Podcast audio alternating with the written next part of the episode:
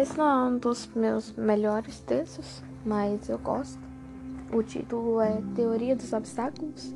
Nele eu faço uma ponte sobre uma teoria dos obstáculos que eu estudei é, no curso Técnica em Alimentos com faço uma ponte desse assunto com as pedras no nosso caminho e vocês vão descobrir por que eles têm relação.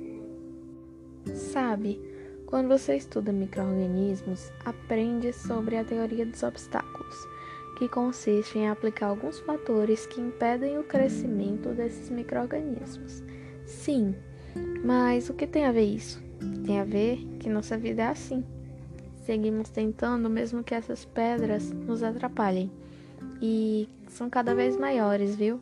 Pense, não vale desistir no meio do caminho. Seria injustiça com a mãe que fica com um nenê nove meses na barriga, mesmo que tenha ataques de estresse de 5 em 5 minutos. Com a lagarta que se esforça para fazer sua metamorfose e virar uma linda borboleta depois. É uma espécie de liberdade. Injustiça com o cara que sonha em chegar no pico daquela montanha e não desiste na metade, até porque ele precisa voltar para casa um dia, né?